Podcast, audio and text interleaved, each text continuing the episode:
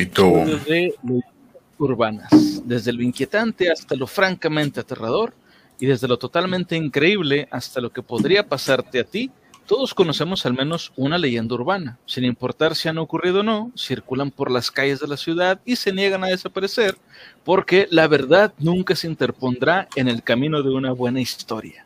Pero antes voy a presentar a mis compañeros, mi buen amigo, el tío Mar.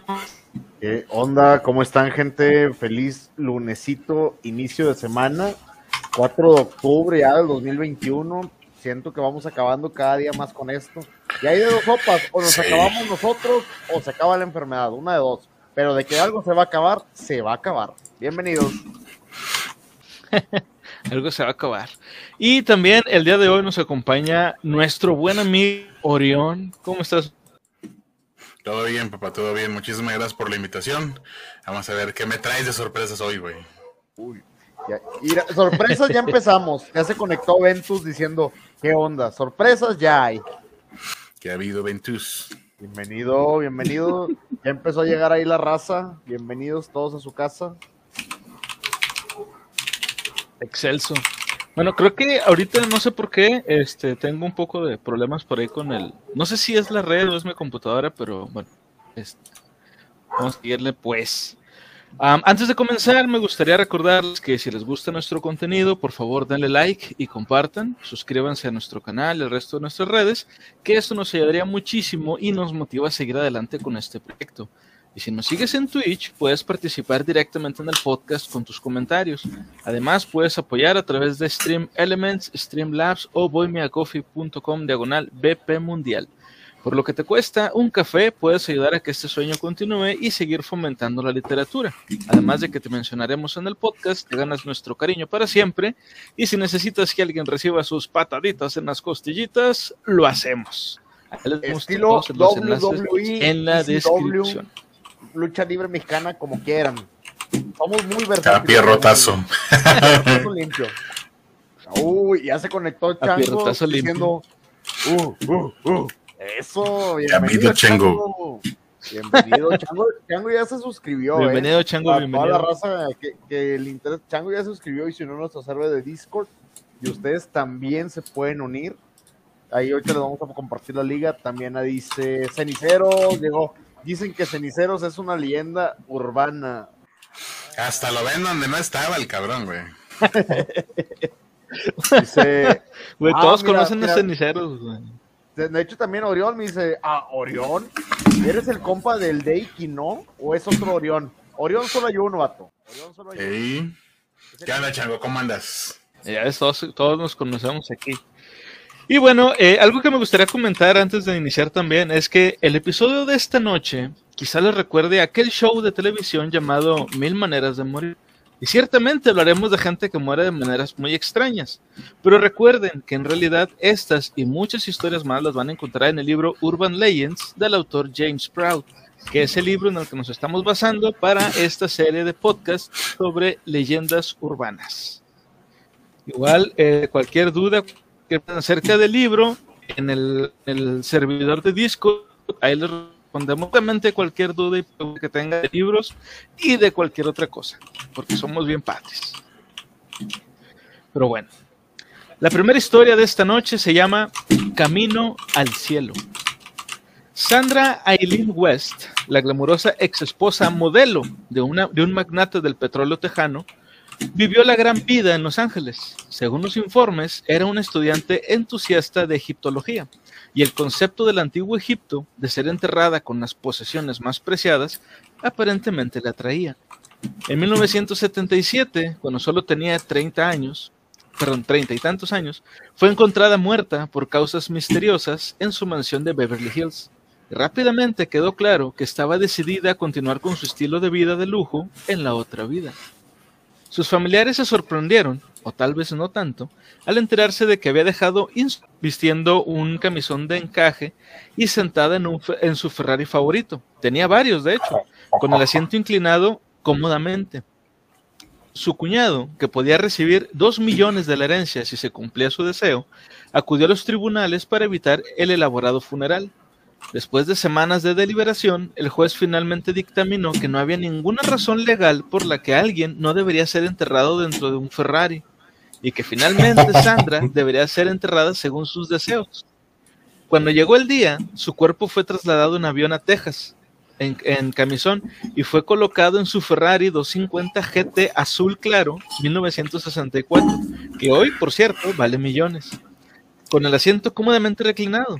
Luego el automóvil se cargó dentro de un contenedor, se bajó un agujero de nueve pies de profundidad y se cubrió con concreto para disuadir a los ladrones de tumbas. La sencilla lápida junto a la de su marido no da indicios de su lujoso lugar de descanso un poco más abajo.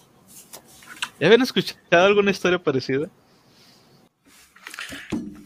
Solamente de los faraones que se enterraban con todas sus riquezas. Pero, güey, ella se tomó literalmente lo de si me va a llevar que me lleve en limusina, acá se la están llevando en Ferrari, güey. 10 de 10, güey, claro que sí. Comodidad. Fíjate que me recordaste de este que hizo lo de los faraones que decían ese meme de que, ay, cuando nos morimos todos nos vamos igual. Y luego la tumba del bueno, la del rico, del pobre. No, esta dijo, a ver, a ver, primeramente, yo aquí, yo, yo no me ando con, con fregaderas. O es un Ferrari o no me voy. Dice aquí, Orión, tienes el volumen muy alto. A Eh, sí, lo a lo mejor lo que te decía ahorita, Orión, que tenías el volumen alto y el de Conan estaba muy bajo. Va, va, va, vamos a Ah, bajar. Mira, llegó Inana y dice, hola chavos, yo aquí con mi gato listos para escuchar. Bienvenido tú y el buen gato, bienvenidos ahí que se dan un- un- una visita para acá. Dice, el señor usted me da asco, buenísimo, él es uno de los nuestros mejores, de, de- de los que siempre están aquí continuando, continuamente. Dice, bien muchachos, lo estaba esperando, saludos desde el sur, me preparo un mate y me quedo sentadito en el fondo disfrutando de la BPM. Oh, Nice. Sí, cuando se refiere al sur se refiere a Argentina, no al infierno, porque también lo hemos dudado un poquito y no sabemos qué tan al sur está, pero sí, sí, sí está ahí. Y ¿Es al sur, sur o no tan al ¿Es sur? el sur, sur o no tan al sur? Dijo, ¿te acuerdas de la película esa, la del hijo del diablo? Con Adam Sandler, que le decían, ¿de dónde Sí, vienes? eso preguntaba. Del sur, se reía, muy del sur. Eso es, eso es morir con estilo, definitivamente. Dice, ella llegando a la puerta de San Pedro en Ferrari, súbete Pedrito, nos vamos a dar la vuelta.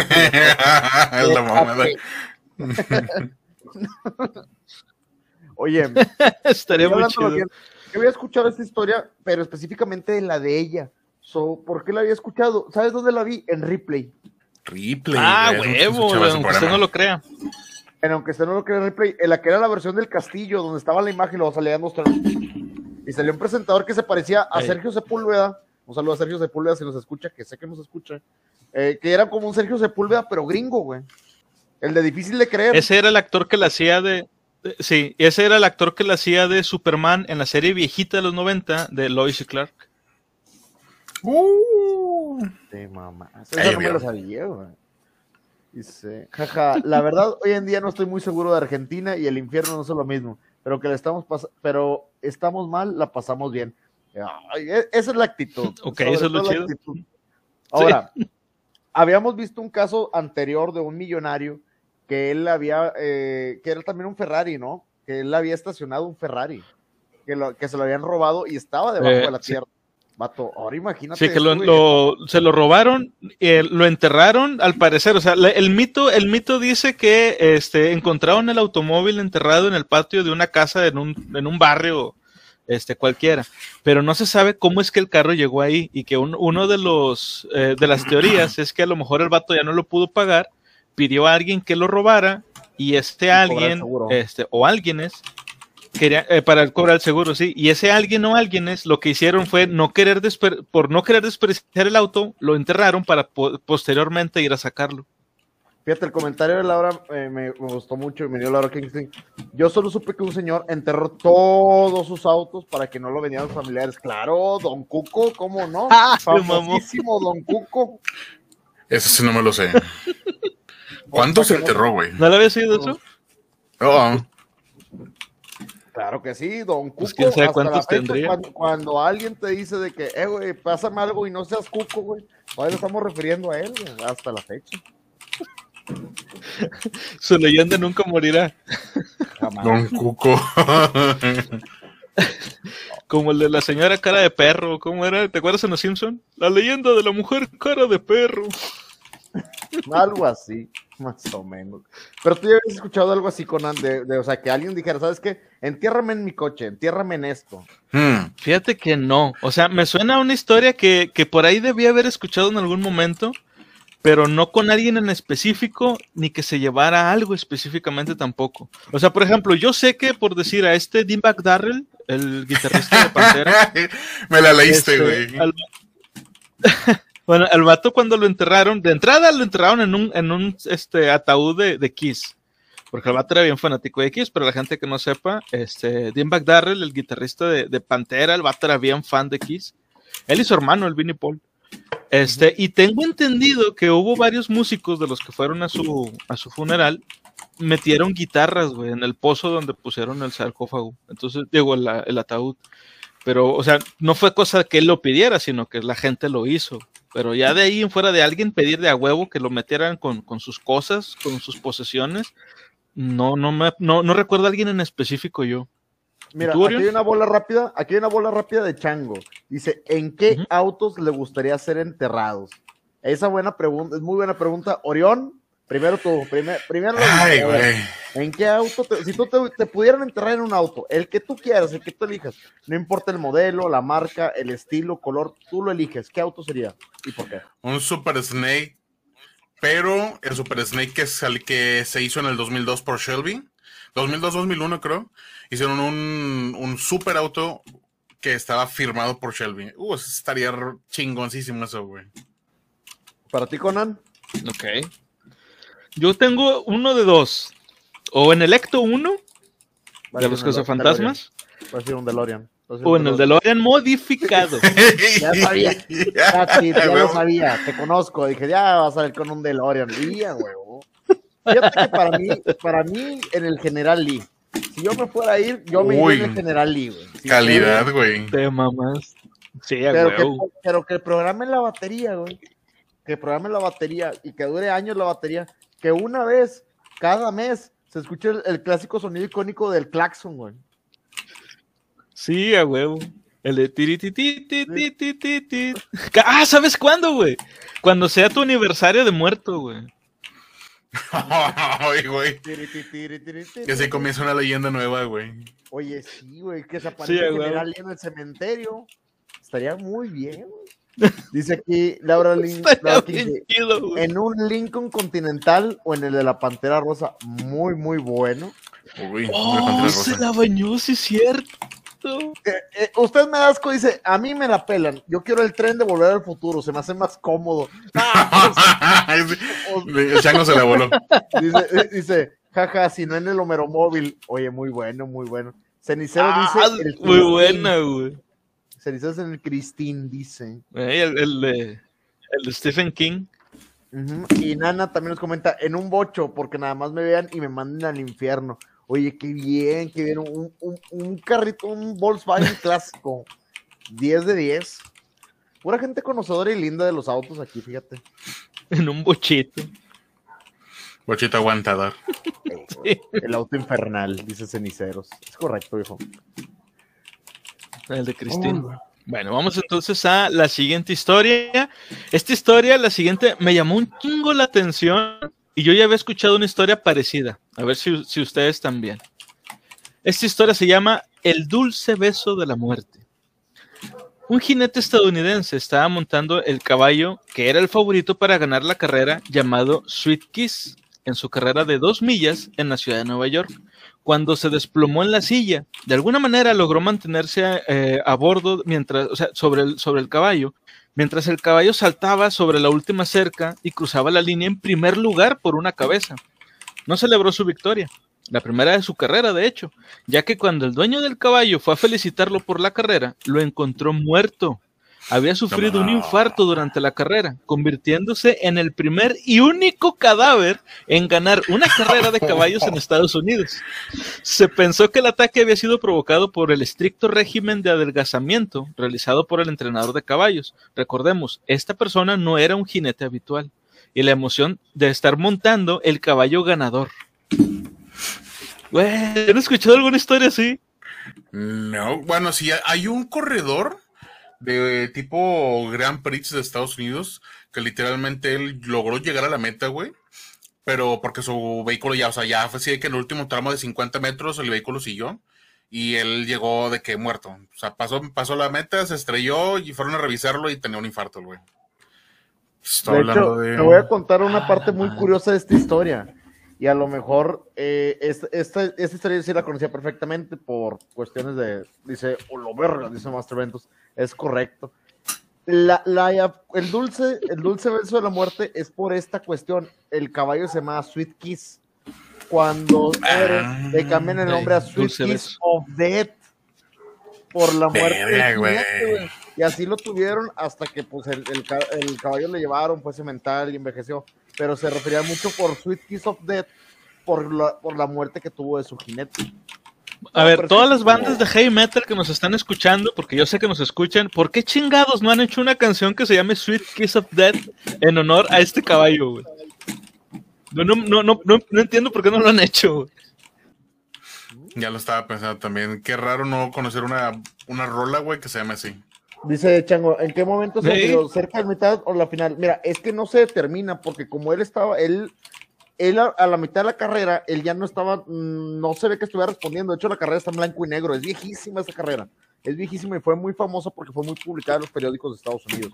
No hay una manera de comprobar y decir, pues, en qué momento se murió. Teóricamente sufrió entre un golpe al corazón, de anemia, y el caballo iba hecho madre, entonces pues varios motivos y razones como para fallecer. Dice Cenicero, doctor Nuevo, uh, Cenicero dice, sí hay una canción así, pero no por el caballo. Ah, muy bien, ¿de quién es? Suelta el nombre, viejo. Los doctores no le volaron a la muerte. Le preguntaron al caballo, el doctor Doolittle, le preguntó, pero, pero lo voy a investigar, chango. Te lo juro que lo voy a investigar, porque sí, e, es que no hay una manera en que te digan ahí a, qué momento, en qué momento falleció. Ah, mira, nos hicieron un, un, raid, güey. Nos, están raideando. Bienvenido. Trepo Gaming. Trepo Gaming con cinco personas. Muchas gracias, Trepo. Gracias, viejo. Se aprecia demasiado el apoyo. Dice que es de Dokken, güey. Oye, qué bien. Uy, sí es cierto, Dokken. De Dokken. Según yo, se, de Dokken. Y ahora nos están siguiendo, dice Trepo Gaming. Hola, hola. Bienvenido, Trepo. Muchísimas gracias por el raid. Hola, hola. Te lo agradecemos un Muchas gracias por el raid y por el follow. Por supuesto.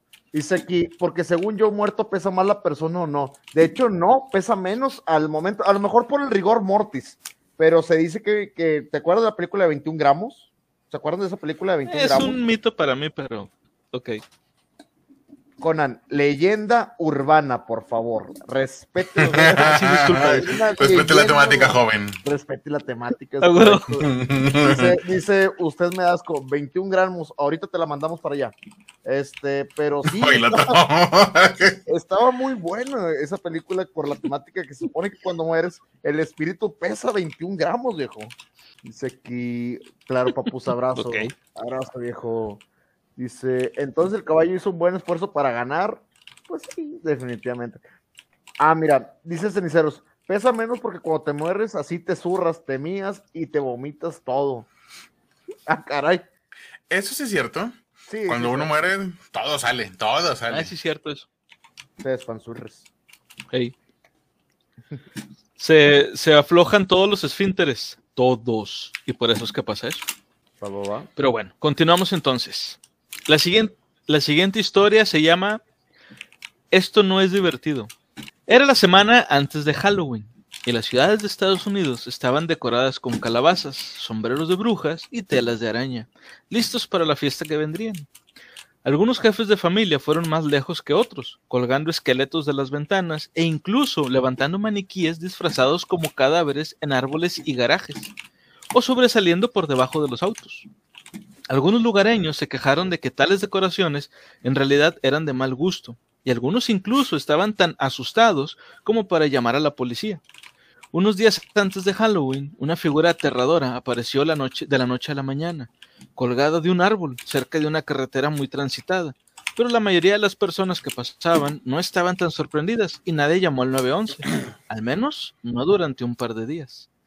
Entonces, alguien que pasaba junto a la decoración pensó que de cerca parecía demasiado realista y tras una inspección más cercana descubrió por qué.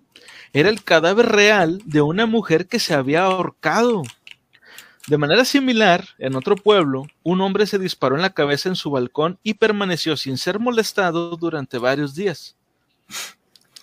Sus vecinos confundieron su cuerpo sin vida con una elaborada decoración de Halloween. Más recientemente, la gente en un vecindario de Ohio se sorprendió cuando los trabajadores de la construcción se dieron cuenta de que un muñeco colgado de una, de una cerca no era como habían asumido en primer lugar que era un muñeco o una estúpida broma de Halloween, sino que era el cuerpo real de una mujer que había sido asesinada. Así que la próxima vez que veas una aterradora decoración de Halloween, es posible que desees comprobar si es real. O tal vez. Mi madre, yo no me arrimo. No. y yo no voy a decir nada. ¿Ustedes habían escuchado algo así? No, al chile ¿Por no, pues, güey. Antes de que se enfríe. El otro. 10 de 10. Ay, güey. Oye, no. Antes de que se enfríe. Perdón. No, está bien, digo, está, está bien. Este. Fí- Fíjate que, uh, dice aquí, que le comenta la verdad que dice, como cuando aquí había gente que ponía manos colgando en sus cajuelas, todos se paniquearon hasta que salió la noticia. Sí, cuando la gente ponía manos, pero es que déjame, el contexto de ese tiempo, para los que no sepan, o los que no eran de México, de hace unos 20 años, 10 años, eh, pasó un incidente donde la gente empezó a poner manos eh, colgando de las cajuelas. El problema es que ese tiempo la inseguridad estaba todo lo que daba, y sí había mucha gente secuestrada y descuartizada por todo, todos los estados, sobre todo en el norte. Entonces, pues, eso alarmaba gente. Dice aquí, aquí Sí, sí, sí. Inanna. Yo recuerdo aquí en Monterrey, una patrulla persiguió un carro que tenía una pierna saliendo de la cajuela. Detuvieron el carro y el señor bien asustado era de un maniquí. Su hijo lo puso ahí para hacer una broma. Se mamó. No mames. Broma con detención y todo el ¿cómo le pedo, güey. Ey, Broma de 5 a 10 años de cárcel. No, pues está cabrón. Y, pero no, güey, o sea, lo- lo- Ay, los- güey. todos hemos visto, yo creo que todos, digo, o por lo menos los que pedimos Halloween de niños, eh, que hacemos eh, lo que era el trick or treat, sí nos tocaba ver de repente que ponían como que monigotes sentados ahí alrededor, y tú sabías que de repente sí era gente, güey. Y pues ahí ibas de inocente. Ah, sí, porque hacían la broma, hacían la broma. Pero pues aquí como que lo- los cadáveres, no sé, ya se me hace demasiado, es demasiado siniestro, sinceramente. demasiado, güey. Hay que estar demasiado retorcido. Bueno, de- mira. de la- Ese, ese caso, bueno, no sé si este en específico, este, porque algo, algo que me llamó mucho la atención es que James Proud, o sea, el autor de este libro, no especifica tampoco cuando hace la recopilación eh, de, de las, de las historias o de las leyendas, eh, de qué año es la versión más antigua de cada historia o de qué año es la versión más nueva, porque sabemos que muchas historias o muchas de estas leyendas tienen diferentes versiones este, que se han ido contando pues a lo largo de diferentes décadas. Lo ideal aquí es ir siempre a la versión más antigua. Este, respecto a esta historia, por ejemplo, yo recuerdo que incluso el año pasado salió en las noticias que este, un- en una casa de Estados Unidos, este, unos vecinos se habían quejado y encontraron un cadáver, güey, envuelto en, en- en bolsas negras. Lo, lo, lo- o sea, se les había hecho extraño a los vecinos porque el, el o sea, como que desentonaba mucho ese, ese, ese cuerpo envuelto en bolsas negras con el resto de la decoración de la casa. Se veía sospechoso. Entonces, este, los vecinos hablaban a, la policía y todo, y llegaron, y sí, efectivamente era un, cadáver. Entonces, el asesino lo que trató de hacer fue disfrazar el, pues, la evidencia, dentro del, setup que tenían ahí de, Halloween. Y eso lo leí en una, en una página de noticias en, en Facebook, pero de noticias de Estados Unidos. Creo que era USA Today.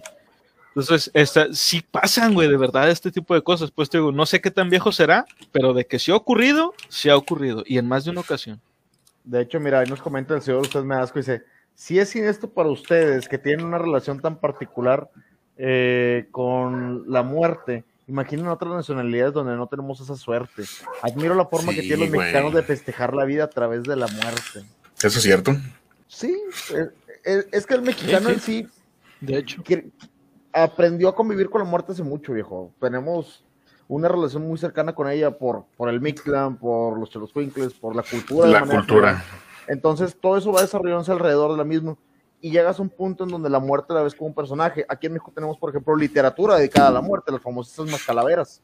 Es literatura específica, solamente hablando de la muerte, de los seres queridos, de sus hazañas, y nos burlamos de ella, convivimos con ella, es una compañera.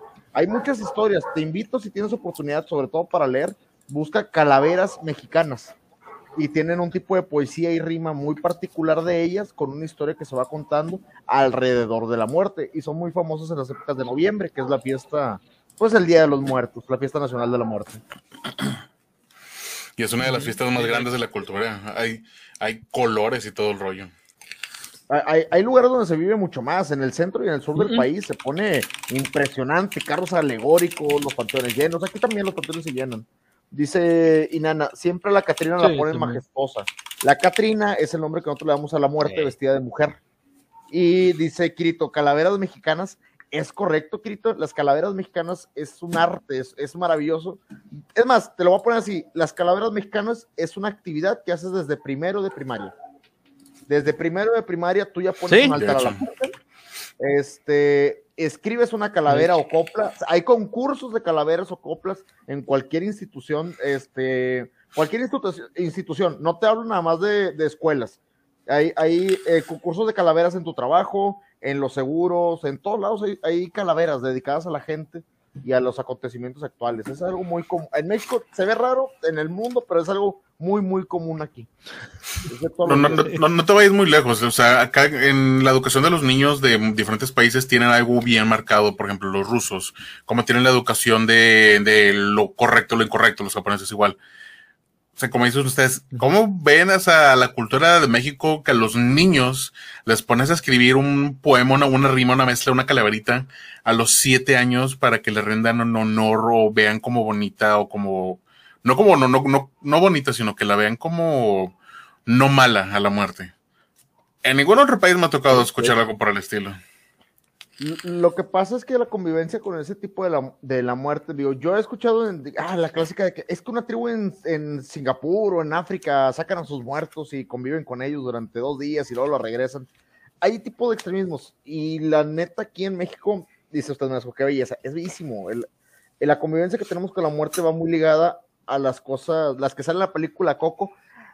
Lo que hacen ellos, la cuestión de la calaverita que sale en Coco es muy, muy similar a la del folclore de la calaverita literaria. Va muy de ese lado. Pero aquí, si te fijas cómo la muerte y las calaveritas, ahorita que lo estamos hablando, cómo te la relacionan con cosas bonitas y, y buenas, porque te la relacionan con los dulces, con la comida, con visitar a los familiares, con recordar. con la comedia de las calaveras literarias la muerte te la relacionan con, puras cosas bonitas. No te la ponen como algo que tengas que temer, sino como algo que vas a disfrutar aunque estés muerto. Algo que va a pasar. O sea, que lo ponen como algo natural, algo parte de todo. Es correcto. Dice, usted vivía en un pueblo particular cuando la calaca flaca dijo, a este me lo voy a llevar. Con todo y asco de los pies lo agarró, arrastrando directo al panteón, se lo llevó. Eso es una calaverita literaria, para que lo, para que lo busquen. Así va. Así va. Y aquí comenta también Ana, y las calaveritas de dulce son un arte y, riquísimas. Sí, definitivamente. Ah, sí. De hecho, hay un libro, hay un libro, luego, luego, este, a ver si ah, para fin de mes hacemos algo, aunque sea en, Discord. Hay un libro que me gusta mucho a mí que se llama El árbol de la noche de brujas. La traducción está medio pata porque en realidad se llama Halloween Tree o el árbol de Halloween. Y ese, ese libro es al Halloween, lo que cuento de Navidad es a la Navidad. Es una historia, es, un, es una historia de cinco niños que viven una aventura de una noche y, a cada uno de ellos se, les, se le va explicando qué significa su disfraz o su traje. Porque sale una bruja, una niña disfrazada de bruja, sale un esqueleto, sale una momia, sale el jorobado de Notre Dame. Entonces, este, un ser místico les va explicando a cada uno cuál es el significado de, esos monstruos. Y cuando llegan al esqueleto, este, el personaje este los lleva a la ciudad de, eh, de, ¿cómo se llama? A, Guanajuato. Los lleva a ah, Guanajuato, donde están las momias. Ah, y le explica. Oh, ¿Me esperas un segundo? ¿Me esperan un segundo? a la gente que Y a la gente que nos escucha desde Discord no tiene ni una idea de lo que va a pasar. Ponme en grande, por favor. Ponme la imagen en grande. Recién va llegando mi señora madre de la ciudad de Guanajuato, justo como ustedes hablaban. Miren lo que me trajo. Ah, con madre Las charamuscas ah, son dos calaveras. No sé si lo alcanzan a apreciar por el celofán, pero son dos calaveras de dulce que venden en la ciudad y llevan un gorrito típico mexicano. Ahorita se los voy a mostrar. Me las acaban de traer ayer de Guanajuato, porque en Guanajuato hay momias. Ah, para la gente que no sabe de México, Guanajuato es una ciudad eh, muy colonial, donde hay momias, donde tú puedes convivir con, los lugares, puedes verlas. Es que puedes convivir con ellas, digo, no las puedes tocar por a su, a su tiempo y la, pero todo es temático de la muerte y sus alrededores. Uno de esos son los típicos dulces regionales. Y el dulce regional que se vende más en la ciudad es este que se le llama charamusca. A ver si lo puedo romper tantito para que, las, para que lo alcancen a apreciar. Esta se llama Fito. Y ahí podemos ver a una Catrina y a una calavera. ¿Sí les alcanzan a ver los ojos? Sí. Sí. Eso es parte de la Está bien chido, güey. Eso es parte. Dice. Ya, ya si quieres, bájame de aquí. Dice aquí. Usted me asco. ¿Es de donde era el Jaimito Cartero? No, Jaimito el Cartero no era de Guanajuato. Él era de eh, Jaimito el cartero era. De Tangamandapio. Tangamandapio, viejo. Sí, gracias. Tangamanga. y que por cierto, el pueblo ese sí existe, no, no, es una invención de, de Chespirito. Pero bueno, les, les, platicaba que en el libro este, este el, el, autor da una explicación de, sobre el Día de Muertos y, y cuando ve a un vendedor de, de, calaveritas de dulce, este, la rompe en varios pedacitos y se la da a cada uno de los niños. Y les dicen, coman, coman y, celebren que, usted, que ustedes siguen vivos y no lloren por los muertos. Digo, ah, lo verga, qué pedo. Está muy, muy chido el, libro y hay una película animada basada en ese libro que es salió para televisión por Cartoon Network. Está muy buena. Luego, luego se los comparto por ahí para que lo puedan ver. Dice usted, Entonces, doña Clotilde no era de ahí, de Guanajuato. Ah, era madreada. Yo creo que era más madreada decirle que era de ahí. Simón. Dice, quizás ella nunca dijo dónde era. De los únicos que estamos seguros de su nacimiento tal cual es del el señor Barriga, porque era de Monterrey, todo el mundo lo sabemos eso. Y Jaime Cartero, que siempre era tan amandapio. Y el Chavo del Ocho, porque, pues, seamos sinceros, no iba a salir de ahí, de Ciudad de México, o sea, ahí nació. Creo. Ah, perdón, pero sí. Dice, morir es despertar. Esa siempre ha sido mi frase. Oh, dice Nana, pasa el dato de la película, Conan, pasa el dato. ¿Recuerdas el nombre, por favor? Sí, la película se llama eh, El árbol de la noche de brujas o Halloween Tree, lo pueden buscar así, cualquiera de los dos. Este, está, de hecho, creo que está en YouTube, este, para poderla ver de manera, pues, gratuita. Y si la ves en inglés, tiene un poquito más de, de feeling porque el narrador de la película es el autor. El autor es Ray Bradbury mejor conocido como el autor de Fahrenheit 451. Dice aquí, usted me asco. Hey, ¿para cuándo el programa sobre la mitología del chavo? Hay un mundo ahí, incluso en el libro urbano, sobre los capítulos perdidos del chavo. De hecho, hay un libro que te explica el nombre verdadero del chavo, que te explica sus apellidos, cómo vivía. Hay un libro que te narra la vida del chavo del 8. Y está ¿eh? bien triste, güey. Está súper triste. El libro no es cómico. Se lo voy a decir, el libro no es nada, nada, nada cómico. ¿eh? Luego hacemos, Sí, es lo que te iba a decir. Igual luego hacemos un, un lore, lore del, del chavo del 8, güey. Va, va, va. a ver qué sale. Sí, sí, sí, no lo aventamos, sí, no lo aventamos. Sí, está interesante. Ay, güey. Sí, güey. Bueno, vamos con la siguiente historia. La siguiente historia se llama Llamada de despertar. Esa historia también está muy, muy, muy, muy curiosa. Igual nunca había escuchado una historia parecida. Dice, las llamadas telefónicas a primera hora de la mañana pueden ser un fastidio. Un sábado de 1992, un hombre de mediana edad de Carolina del Norte se despertó temprano por el sonido de su teléfono sonando en su mesita de noche. Todavía medio dormido, estiró el brazo para tomar el teléfono, pero en su lugar tomó la pistola Smith Wesson de 38 milímetros que había dejado sobre la mesa la noche anterior. Para horror de la esposa, que estaba mirando desde el otro lado de la cama, se puso el revólver en la cabeza como respondiendo a una llamada, y el arma se disparó matándolo al instante. Eso no querer ir a jalar, güey. No, Ah, huevo, Perdón. se reportó un perro.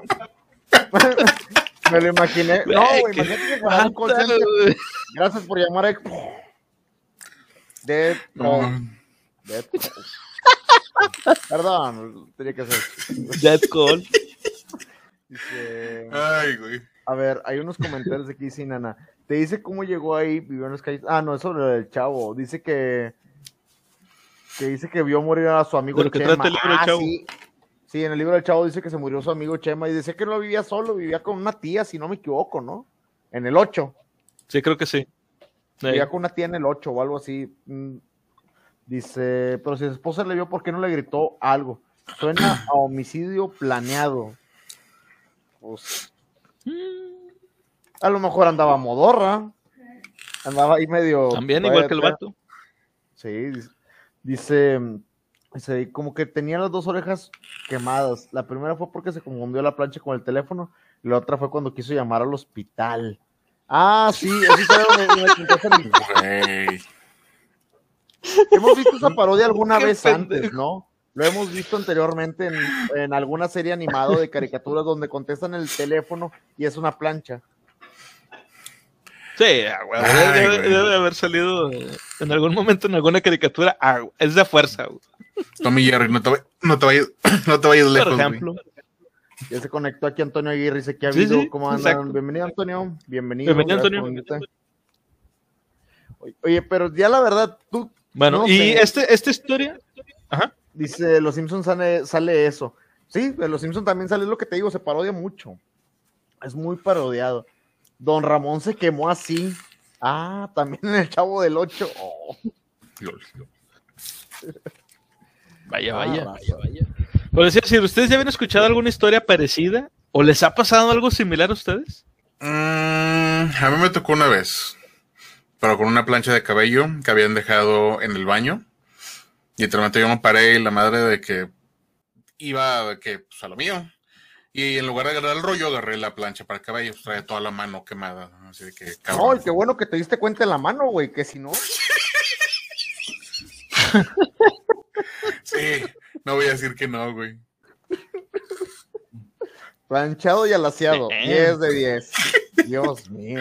Ay, güey. No, no, la verdad a mí, yo sí estaba muy dormido y sí desde que agarras algo, dice, la pistola se desintegrando al pato Lucas. Ah, clásico. Clásico, eh, ahí el pato Lucas. Fíjate que a mí me ha pasado que estás súper dormido y que pones la mano y empiezas a agarrar lo que haya, como yo tengo cabecera, y yo pongo el celular aquí en la noche para despertarme, de que te empieza a sonar la alarma y empiezas a buscar qué fregados para callarlo, ¿verdad? Y me ha pasado que agarro el control de la tele o el control de- del, del mini split o algo, pero no voy a poner algo que unas unas tijeras o un puerco espino o algo ahí, o sea, ¿estás de acuerdo que vas a evitar ese tipo de incidentes? Ahora, ¿por qué tenía un Smith and Wesson tan cerca? Yo tengo la respuesta, una respuesta sencilla para eso. A ver, dale. Because America. America. Perfecto, Por eso. güey.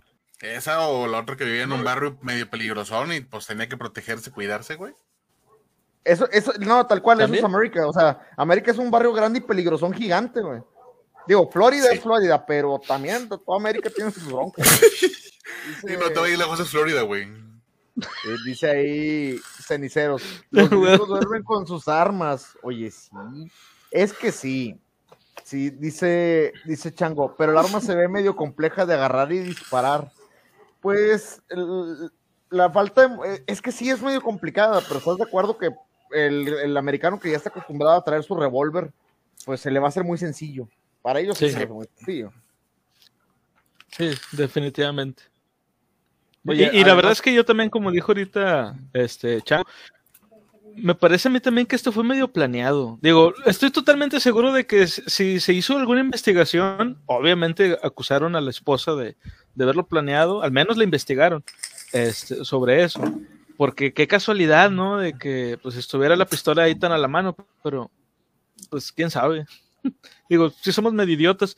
Yo había escuchado una, una historia parecida, este, parecida en el sentido de que cuando la persona está, estaba entre el sueño y despierto, eh, se, se mató o estuvo a punto de. hay una historia este, sobre un vuelo en, globo de eh, cuando estaban haciendo como competencias de ver quién llegaba más alto. Eh, pues te estoy hablando de hace muchísimos años, ¿eh? Este, y el, entre más alto subía el globo, pues obviamente la persona que estaba en la canastilla o las personas que están en la canastilla, les empieza, por la falta de oxígeno, se empiezan a quedar dormidas. Y por alguna razón, uno de ellos, este, donde se está quedando dormido, se, se levanta y se trató de bajar de la canastilla, güey. O sea, como que es como eh, brincarse el vato. Y el otro güey que, que, estaba todavía medio dormido lo ve, lo agarra y lo vuelve a meter.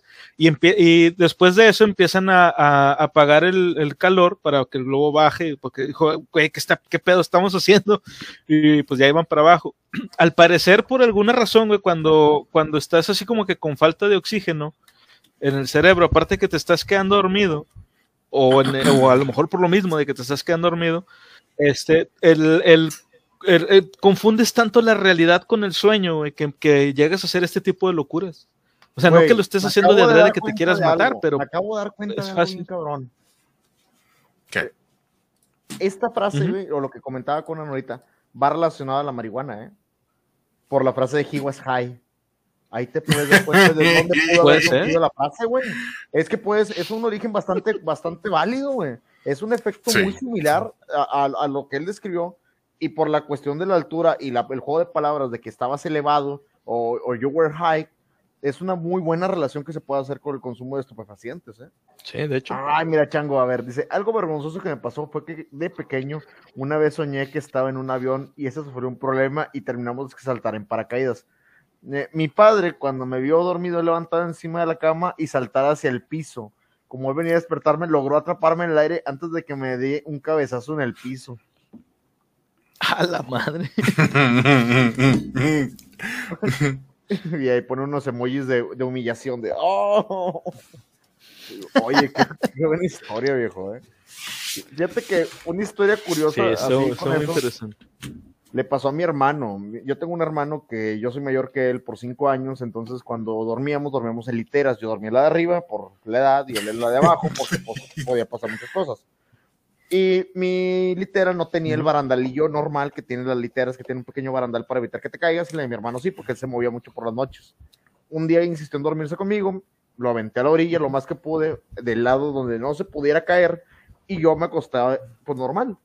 Durante la noche me brincó, rodó y me brincó, se cayó de cabeza y lo que nos despertó fue el sonido del golpe en el suelo. Ah, madre. güey. Luego litera, güey, el azotón de res bien cabrón. Damn. Sí, la alto. Estuvo impresionante, güey. Y el vato ni se le, no, o sea, no se inmutó para levantarse, se me dio, ¿qué, qué, qué pasó? Así nada más. Y- y aquí se se me asco. Por lo que dice Conan, el cerebro cuando no recibe suficiente oxígeno puede empezar a o desactivarse, dándote sueño o puede activarse sin, simpáticamente generando un síndrome confusional. Confusional, sí. Nosotros le solemos ver cuando tratamos a algún asmático o alguien con problemas respiratorios que se ponen re locos y delirantes y a veces cuesta entender que el problema viene de la falta de oxígeno. Pero así es. Sí, Sí, sí. de hecho sí.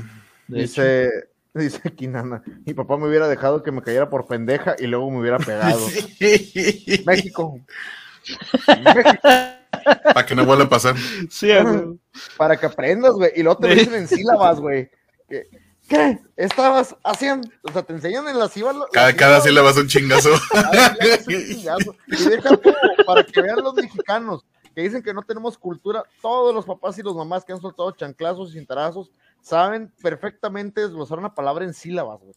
Tranquilamente, güey, y con chancla en mano. Sí, la neta sí. Bueno, vamos a la siguiente historia. La siguiente historia se llama La silla eléctrica. Un asesino convicto pasó varios años en solitario en el corredor de la muerte, con destino a la silla eléctrica, hasta que en el último momento sus abogados consiguieron que le conmutaran la condena por cadena perpetua. Algunos años después afirmó haber dado un giro a su vida y haberse dedicado a los estudios. Seguía recluido en régimen de aislamiento, donde a los reclusos se les permitía un pequeño televisor para hacerles compañía, siempre que utilizaran auriculares. Una noche, el hombre reformado estaba sentado desnudo en el inodoro de metal de su celda, tratando de arreglar los auriculares que le permitían escuchar la televisión, cuando accidentalmente mordió un cable con corriente y cayó muerto por electrocución. Lo había matado una silla eléctrica de propia fabricación. Quizá un poco más de estudio no le hubiera sentado mal. Oh, lo madre. Servicio a domicilio. 10 de 10, Sí. No mames, güey. ¿Habían escuchado alguna historia como esta? No, No. la verdad no. He escuchado demasiada gente pendeja en este mundo, pero no, no tanto, o sea, no, No, no- no a ese nivel. no- no tan creativos, güey. No tan creativos, güey. O sea, es que sí se la mamó, güey. Se supone que. Ah, es que no entiendo, güey. No entiendo.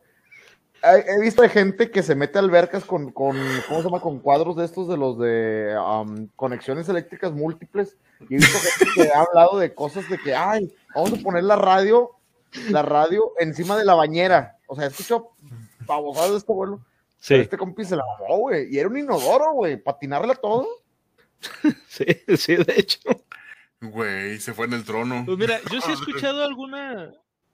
Se, Ah, se fue en el trono, es algo- güey. es Como este. güey, Porque no van a tener que limpiar tanta zurrada, güey. Pues nada más le bajan y ya, güey.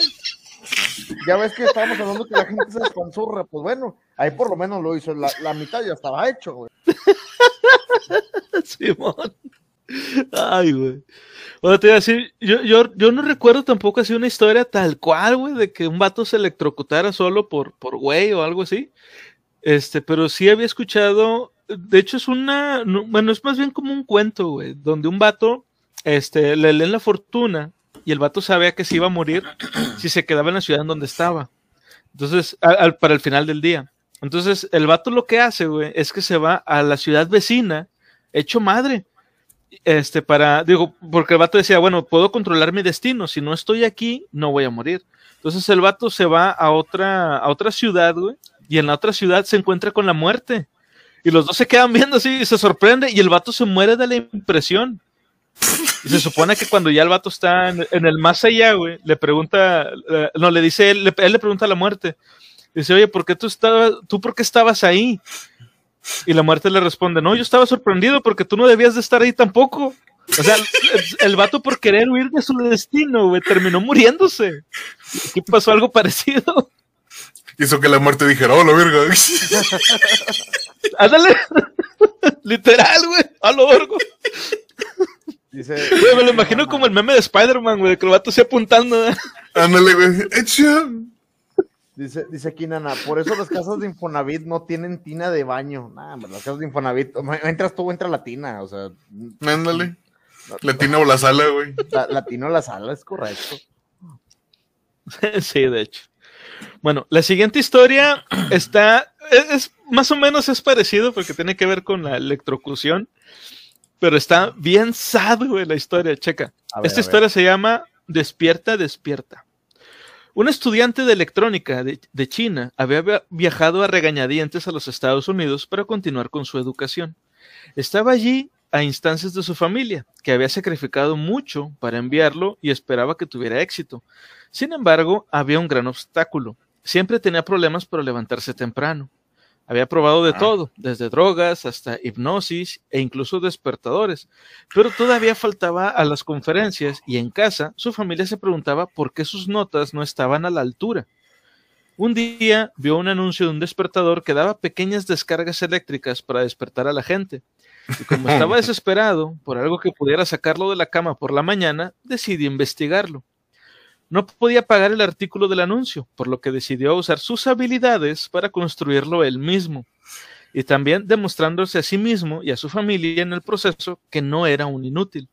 Comenzó tomando prestadas algunas notas de lectura de sus compañeros de clase, que nunca se perdió una lección, sobre cómo construir los circuitos necesarios. Luego recogió una batería de automóvil, un reloj y algunos cables, y trabajó toda la noche para armar el- el- el artilugio agregando los toques finales, sujetándose al dispositivo y configurando la alarma para despertarlo con tiempo suficiente para una conferencia matutina. Satisfecho con su trabajo, se fue a dormir. Ah, Más tarde esa mañana, su compañera de clase fue a su habitación para recuperar las notas que le había prestado. Supuso que estaba dormido, como de costumbre, pero luego notó el artilugio y las marcas de quemaduras alrededor de su cabeza. No, no encontró pulso y horrorizada vio, no, vio sus notas aún en el escritorio. La investigación de la universidad descubrió que el estudiante somnoliento había calculado terriblemente mal y la batería del automóvil había sacudido su corazón con una corriente letal. Lo mató al instante, güey. Como cuando no hace su tarea ni para eso, no mames, güey. El, el, el vato andaba calculando en pulgadas y estos güeyes de centímetros, güey, valió madre. Dijo, no, se lo cargó. Dice Chango, pues muy inteligente no era. Y, y, y no, güey. No, mira, mira, Chango tiene una buena estrategia. No te puedes levantar tarde si ya no te levantas, mira. Estrategia. A eso se le llama estrategia. También aplica la de no te puedes levantar tarde si no te duermes, güey. Cuando sabes que no te vas a levantar, mejor le sigues de chinga haciendo otra cosa. Uy, el en vivo, por supuesto, de buenísimo, aplicable. Dice Nana, toques, toques, pero era gratis. Oye, no. Que yo, te puedo comentar, a mí me tocó, de hecho, ahorita que dijo toques, toques, me acuerdo porque acá en la secundaria, por ejemplo, no sé si era técnica, yo donde estaba era técnica la secundaria y tenías un taller obligatorio de algún tipo de habilidad o algo que tenías que desarrollar. Yo estaba en electrónica. El proyecto de tercer año era una máquina de toques y nosotros pues le hicimos, le instalas una batería y demás porque tiene que ser portátil. Un compa consiguió una batería, pero te estoy hablando que nosotros utilizamos unas pilas, no sé, de Duracell de las tipo D. Duracell, ya te hice el comercial, patrocíname. Pero bueno, eran unas pilas Duracell tipo D el camarada que lo consiguió, consiguió una batería chiquita de carrito, de los carritos de los eléctricos para niños, güey. Ah, la madre. Podías mover un niño con eso. ¿Te imaginas la fuerza que tenía la máquina de él, güey? El profesor lo pasó, pero le prohibió usarla en clase. y obviamente todos interesados en el patio de la secundaria queríamos calar. Estuvo horrible, ¿sabes? Claro. Por eso viven más las mujeres que los hombres. Güey. El chile. Hicimos mano cadena. Te valió madrid. O sea, nos juntamos 10 y agarramos de la mano al compañero de al lado para que uno agarrara de un polo y otro de otro, y con eso nos, nos aturdió a los 10, güey, tranquilamente. Oh, es horrible. No mames. Todos tiesos ahí pegados, güey. No. No, y, y, electrocutados también, güey. O sea, deja tú los tiesos, o sea, Ay, güey. obviamente, pero, pero la electrocución, güey. Just kidding, gente. Simón, guiño, guiño. bueno, vamos a la siguiente historia. Esta historia me pareció a mí, en lo personal, muy, muy curiosa. Se llama Mi querida momia. Un taxista de Inglaterra con una enfermedad terminal encontró la fama más allá de la tumba, después de responder a un anuncio en un periódico que buscaba voluntarios para ser momificados al estilo de los antiguos egipcios. Los investigadores querían ver qué tan efectivo era realmente el proceso, y pensó que les daría a sus nietos algo especial para recordarlo. Cuando llegó el momento del hombre, su cuerpo fue manipulado de acuerdo con la técnica de 3.000 años utilizada para preservar el cadáver del faraón Tutankamón, sus órganos fueron extraídos, dejando solo el cerebro y el corazón, y sellados en frascos. Luego le limpiaron el interior con alcohol y lo llenaron con bolsas de especias y acerrín y lo cosieron de nuevo. Su cuerpo estuvo empapado en agua salada durante varios meses y su piel fue tratada con aceite y cera. Finalmente su cadáver fue envuelto en sábanas de lino y se dejó secar durante tres meses. Se consideró que el experimento tuvo un 100% de éxito y arrojó resultados considerados extremadamente auténticos. Luego, la momia moderna fue llevada a su lugar de descanso final en un museo médico en Londres, donde los arqueólogos, acostumbrados a examinar especímenes más antiguos, ahora tienen una momia más moderna que estudiar. Cuando te cambien el equipo de trabajo.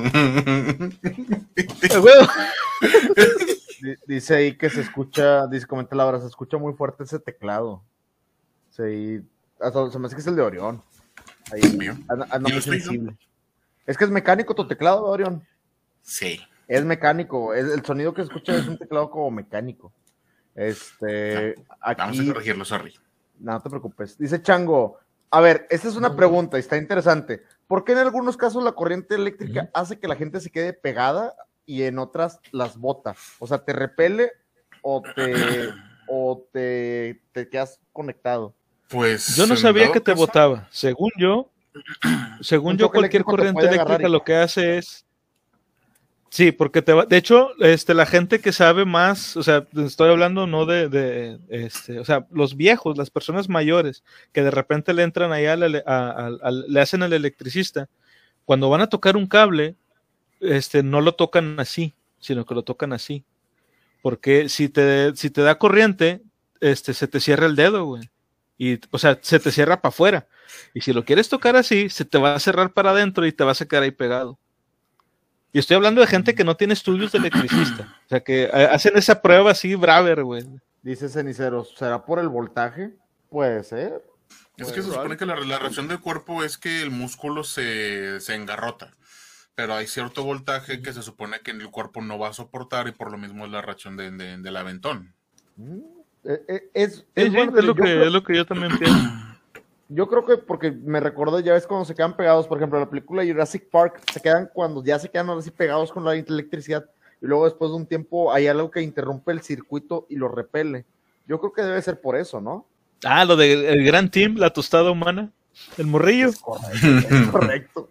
Dice, dice Laura, quizás sea porque hay un conductor de por medio, como en Uber, claro que sí, puede ser. Lo que hace la corriente es contraer los músculos. Si estás agarrando un cable, se contraen los músculos de la mano y quedas agarrado. Si la corriente afecta a otros músculos, como por ejemplo de los gemelos, lo que se produce es un salto. Ok. Sí, sí, es lo que yo decía. O sea, te, los, te, tensa los músculos y pues cuando se tensan los músculos de las manos, lo que hacen es cerrarse el puño.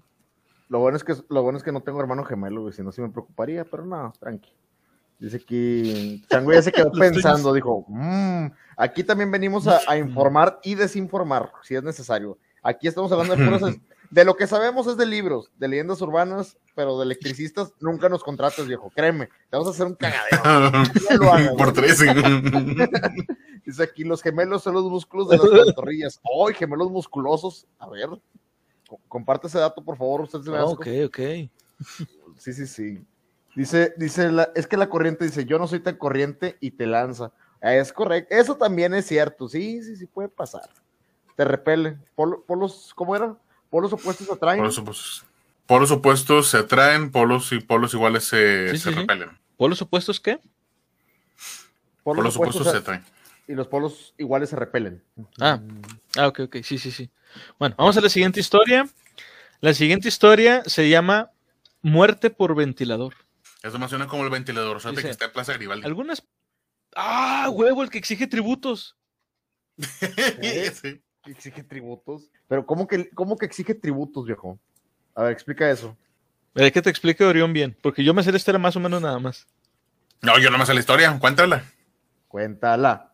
Es una leyenda urbana, a final de cuentas. Ah, no, no, no la conoces tampoco. bueno, yo pensé que sí.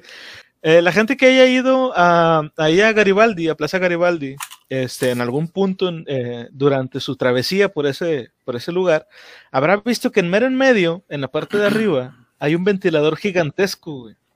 Pero, o sea, es gigantesco de verdad, güey. Cada, cada aspa mide, yo creo que unos, unos 6 o 7 metros, güey. Entonces, este, parece como una especie de monstruo, güey. Y, obviamente, pues en broma, güey, la gente dice que esa madre exige tributos de otakus, güey, para poder que Garibaldi siga existiendo. A lo mejor los tributos es el olor, güey. Todo lo que se junta en nubes tóxicas hacia arriba, lo va absorbiendo, güey. Guácale, güey. Orión ya sintió como que el olor de un otaku aquí, güey, la nariz. Como... Me acordé de las comes de cómics cuando entras y sientas el cachetadón donde no se ponen desodorante, güey. Guácala, güey. Acá el olor a requesón, güey. Bueno, vamos a ver si la, la historia. Se llama Muerte por ventilador. Algunas personas creen que si dejas un ventilador eléctrico encendido en la habitación donde duermes, nunca te volverás a despertar. Las historias se originaron por primera vez en Asia, particularmente en Corea del Sur, donde se dijo que la tecnología podría succionar la vida de personas desprevenidas mientras dormían.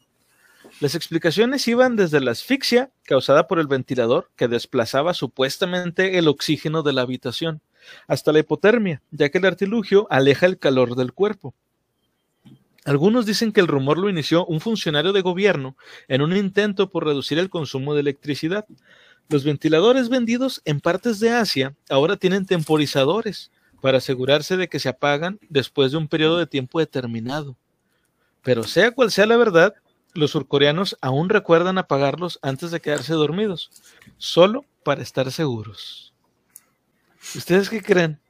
Es, ya sabes, eso fue, eso fue totalmente para poder reducir los consumos eléctricos. Dice aquí Cenicero, dice que no me digas eso, que yo duermo con uno encendido toda la noche. Yo pensaba que se refería al otaku, ya ves que estamos hablando de, de los otakus. dice, no, un abanico. Ah, ya especificó. Gracias por, por, por la información, César, porque sí. Ah, Pero yo nada más creo que era eso, que era como que diciéndole a la gente, hey, moderen su consumo eléctrico, siendo un país que puede llegar a tener cortes eléctricos y demás, o que puede llegar a tener problemas por los altos consumos y demás. eh, Es, dice Nana, yo viendo a mi ventilador con cara de. Es una, perdóname, pero muy leyenda urbana que sea, yo creo que esta es de las más irrisorias que he, he- he escuchado. De todo lo que hemos hablado aquí, esta es la menos probable, güey. No, no, no, no le hallo ningún sentido, la verdad, digo. Aquí el mexicano duerme con abanico, con abanico de aspa de hierro y nada hecho. Y que al lado de la mano, güey, casi casi rozándole para mocharle la mano. A, a mí la que se me ocurre más que el abanico se te caiga encima, para los abanicos de techo, por ejemplo. y me pasó de morro una vez, güey. ¿En serio?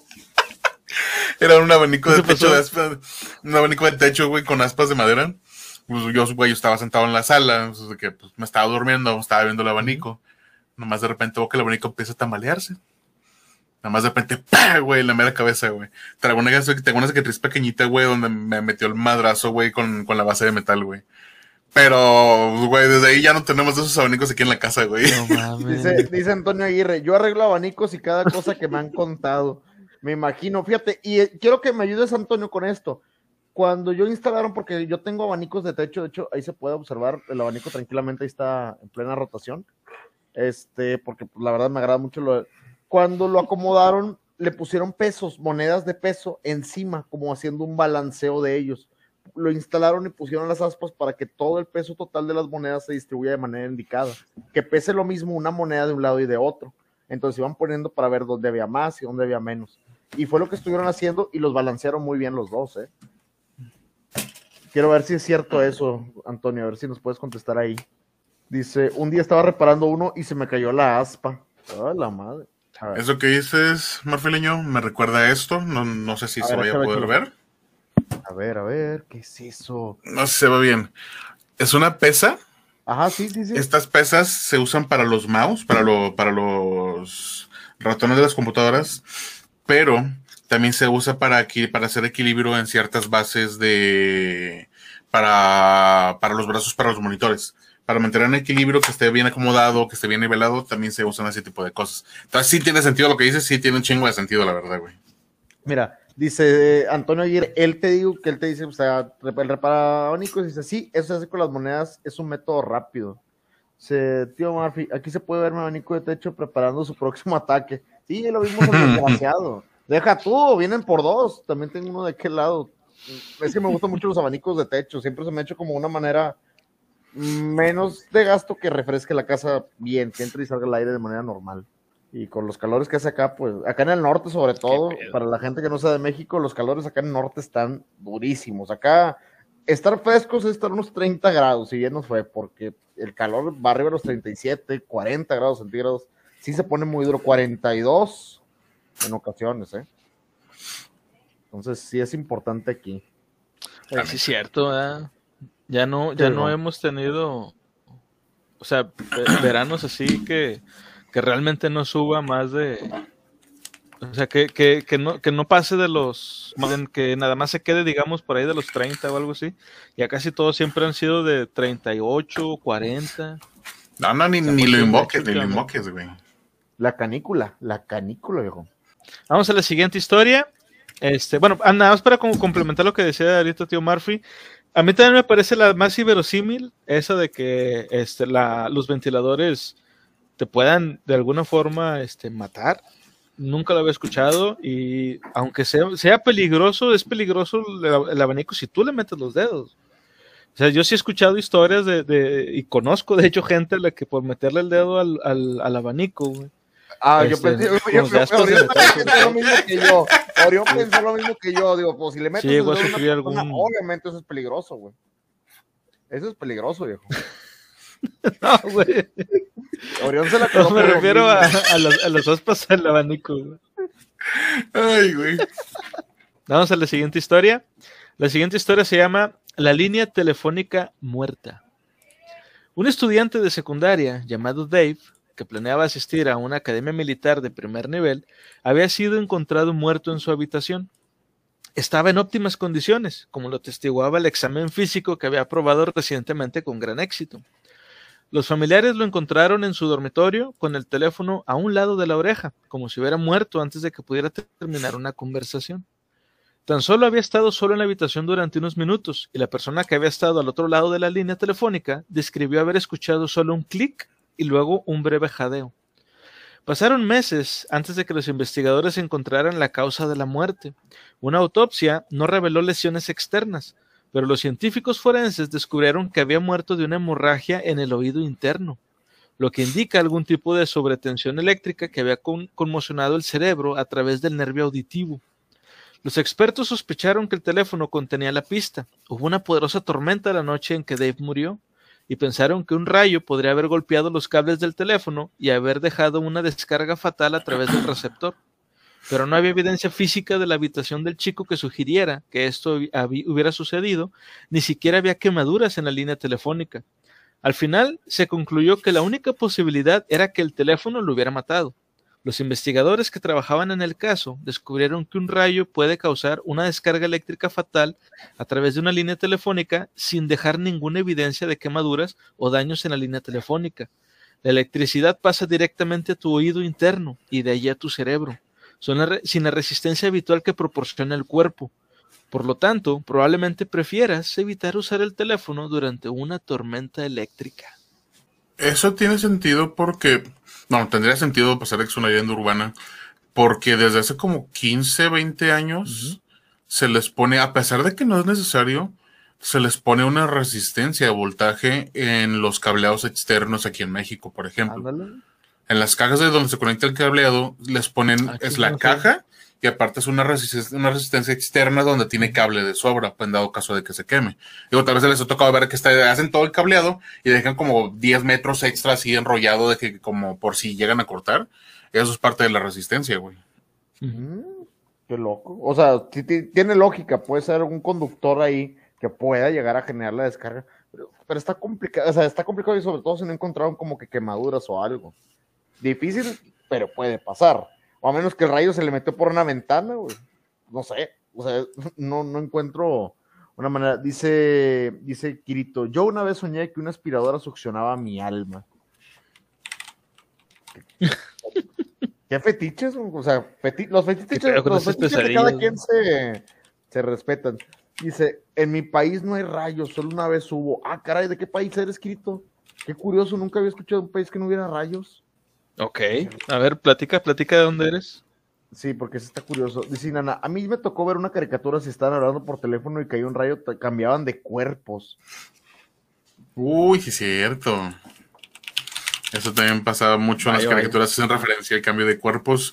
Cuando era específicamente el uso de teléfonos, es- estamos hablando de caricaturas de los noventas, así que. Dice Kirito, ¡oh, él es de Perú! ¡Ah, qué buena onda, Kirito! ¡Qué buena Ah. onda, fíjate! Más raza de. Perú. Se nos une. Oye, entonces en Perú no hay rayos. Dato curioso. Dice también, ¡oh, Pues- Chango también es peruano! ¡Qué loco! No, con madre. Vaya, vaya, mucha gente de Perú. Bueno, esta historia yo ya la había escuchado, pero no con nombres, o sea, no sabía que la persona que había muerto se llamaba Dave.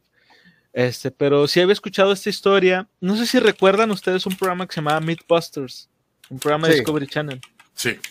Hicieron un especial, un, un episodio especial donde era puros, este, puros mitos sobre muertos. O sea, así como, eh, como estamos haciendo ahorita, de que es un, un episodio especial de puras leyendas urbanas de, de gente que muere. Este, ellos hicieron uno así e hicieron la prueba, güey, con un maniquí, le pusieron unos cables para ponerle aquí al, en donde estaría el oído, ponerle un sensor. Entonces, fingieron, este, o pues, este, eh, bajo ciertas, eh, digamos, circunstancias, no, ¿cómo se dice? Condiciones de laboratorio, produjeron como un rayo que entró por el cable y salió por el teléfono para ver si realmente pasaba o no. Según yo recuerdo, este, el, el mito era falso. Ah, no sé si, se, se fue ahí el, el internet. ¿Me escuchan? Sí, sí, Sí, sí. sí, sí. No, yo estoy buscando porque me llama la curiosidad, porque Ah. sí recuerdo ese capítulo. A ver, dice Chango, mira, hace un tiempo cayó un rayo en Perú, sí, que la gente creyó que estaba cayendo el cielo y se alarmó. ¿Qué? No, es que, es que si no es normal, es como si temblara aquí en Nuevo León. Por ejemplo, si temblara en Nuevo León, es algo que nunca ha pasado que- o que no ha pasado de esa manera, la Sí, gente sí. se alarmaría. Porque es algo que a lo mejor para la gente Sí, de claro. Ciudad de México o California o algún lugar donde los, los- los o Chile, por ejemplo, que los temblores son muy comunes, es algo de todos los días, o bueno, no de todos los días, pero sí algo muy común. Y aquí como no lo es, nos sorprenderíamos y nos sacaríamos, nos, nos asustaría demasiado. Encontré la información de lo de ese capítulo de la muerte de por rayo y sí se especifica que fue falso. Ay, mira, todo, todo lo que se encuentra en internet. Eh, Ah, ahí está. huevo. Sí, te digo, y bueno, la gente que no conozca ese programa, Mythbusters era un programa de televisión en Discovery Channel donde dos personas que trabajaban este como bueno, ellos eran los que hacían efectos especiales, pero efectos prácticos. Este, o sea, nada de computadora, sino todo con animatrónicos y eso. Hacían efectos para comerciales y para películas. Entonces, ellos se dedicaban a desmentir o a confirmar ciertos mitos urbanos eh, o leyendas urbanas este, pero o- obviamente utilizando el poder de la ciencia. Entonces, este, eh, obviamente muchos de los, de los mitos que, conocemos, este, pues fueron desmentidos ahí y otros, muchos fueron confirmados. Inclusive hubo un especial también de refranes, donde eh, decían, por ejemplo, ese de que una piedra que rueda no, no genera mo o algo así. En inglés tiene una rima. Este, y descubrieron que, que es falso porque sí, si, si una piedra está girando no importa porque como quiera puede generar mo. Este, y muchas, muchas, este, muchas historias así chidas que, que pueden encontrar. En YouTube creo que todavía hacen de repente videos, entonces pueden, pueden verlo. Es, es muy entretenido porque no importa lo que tuvieran que hacer, siempre hacían que algo explotara. güey. De ley, Está, güey. está bien chido el, el programa. De ley, sí, güey. A ver, a ver, vamos aquí. Aquí tenemos la siguiente. Ok, A la, la siguiente historia. Güey, esta está con madre, pero también está, está, o sea, bueno, ahorita, ahorita van, a- van a escuchar. A ver, a Esta ver, historia se llama Creo que puedo volar. I believe I can fly. Eh, güey, me, me encanta porque son, unas, son unas, unas, ¿cómo se llama? Unas últimas palabras muy célebres, güey. Creo que puedo, o sea, de- Sí, creo que puedo, whatever, y bueno, vamos a ver, creo que puedo volar. Dice, en el desierto de Arizona, una patrulla de la policía que buscaba a un hombre desaparecido de un pueblo cercano se encontró con lo que parecía un accidente automovilístico, pero no se trataba de un accidente normal. El vehículo estaba atascado increíblemente alto en la ladera de un acantilado a menos de 100, eh, perdón, al menos a 100 pies por encima de la carretera de debajo. Los investigadores del accidente tardaron semanas en examinar las pruebas y averiguar qué es lo que había sucedido. Después de inspeccionar todos los restos, finalmente encontraron fragmentos de una licencia de conducir y se dieron cuenta de que habían encontrado al hombre desaparecido. El ex ingeniero de la Fuerza Aérea, que siempre había querido ser piloto, se había apoderado de un motor a reacción en miniatura de la base donde se lo trabajar y lo había conectado a la parte trasera de su automóvil familiar. Su objetivo era llevarlos a, la- a las Salt Flats en Utah y romper un récord de velocidad en tierra. En primer lugar, sin embargo, necesitaba probar el sistema, por lo que se dirigió al desierto para ver qué velocidad podía alcanzar. Cuando amaneció, apuntó el auto hacia una carretera recta, vacía, estimando que tenía alrededor de 5 millas de asfalto recto antes de tener que frenar. Encendió el coche con el motor convencional, alcanzó el límite de velocidad y luego encendió el jet. Al principio no hubo diferencia, pero luego escuchó que la turbina se ponía en marcha y la aceleración lo empujó hacia atrás en su asiento, incapaz de inclinarse hacia adelante y poder apagar el motor. Cubrió esas cinco millas en poco tiempo y luego el camino llano dio paso a un cañón. El automóvil destruyó la barrera de tráfico y voló sobre el barranco, chocando contra el otro lado. En el funeral del hombre, sus amigos comentaron con tristeza, bueno, al menos murió siguiendo un sueño. Ay, culeros. Güey. Y eso, y eso es la razón por la cual los hombres vivimos menos, güey. Es como que, Claro. "Hmm, es buena opción, vamos a hacerlo. Claro. ¿Qué puede salir mal? Dice, dice que si era un mamut, por lo de un mamut chiquitito. Claro, no volaré nunca más. Ah, eso es de Toy Story. La de cuando, cuando se cae Buzz Lightyear. Oye, Sí. pero ¿a qué velocidad crees que pudo haber estado para que se lo llevara a la fregada y que no pudiera inclinar su asiento para adelante? Una No turbina de sé, güey, por de perdido tuvo que. De de perdido tuvo que haber 380. sido unas. Sí, güey, porque mínimo tuvo que haber generado unas 2G. Mínimo, güey. No, qué desmadre, güey. O sea, no entiendo si fue por estupidez, si fue por la adrenalina, si fue por. Porque pues ya le estaban hablando, güey, ya era como que el vato- no sé, ya se le iba a llevar la muerte. Pero. Demasiado dice match 1 cenicero, sí, definitivo.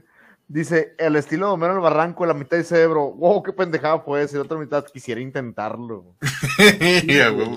Oh, Sidrop se conecta, bienvenido. Bienvenido. Bienvenido, Es- Drops. pero- Sí, pero estás de acuerdo que sí cierto. Mira, por eso el hombre vive menos. La neta, güey. la neta nos, gust- nos gustaría intentarlo, güey. La verdad es que nos gustaría in- intentar hacer algo así, pero obviamente sabiendo que no nos vamos a morir, güey, sacas. Digo, su- su- no creo que este vato llegara en algún momento a, a considerar, oye, ¿y si sale algo mal? Imaginen hacer eso en el carro que dijeron que se querían morir, que se querían, querían ser enterrados. Imaginen hacer eso con el General Lee, con el. Con el. DeLorean. Con el DeLorean, güey. te vas, te vas feliz, güey. No, yo, sí- yo sí yo moría al estilo de los duques de Hazard, aventándome en el General League por una rampa el de tiri tiri tiri tiri. tiri. Dice aquí Arcángel, nada puede malir sal. Correcto. Pinche Arcángel, ¿cómo andas? Bienvenido, Arcángel. Sí, dice, si ustedes fueran a hacer alguna cosa similar, ¿qué sería? ¿Una estupidez? Uy, no. Si, si- si te vas a aventar así, a estupideces, aventarse de un barranco como, como menos la patineta sería una de mis cosas, lo- por lo menos la última que haría en mi vida. O definitivamente la última que terminaría haciendo en la vida. Es que el ser humano es estúpido. O sea, bueno, nosotros, los, eh, los hombres englobados, y el ser humano es muy estúpido. Y todos conocemos algún amigo que tuvo alguna buena idea que terminó mal.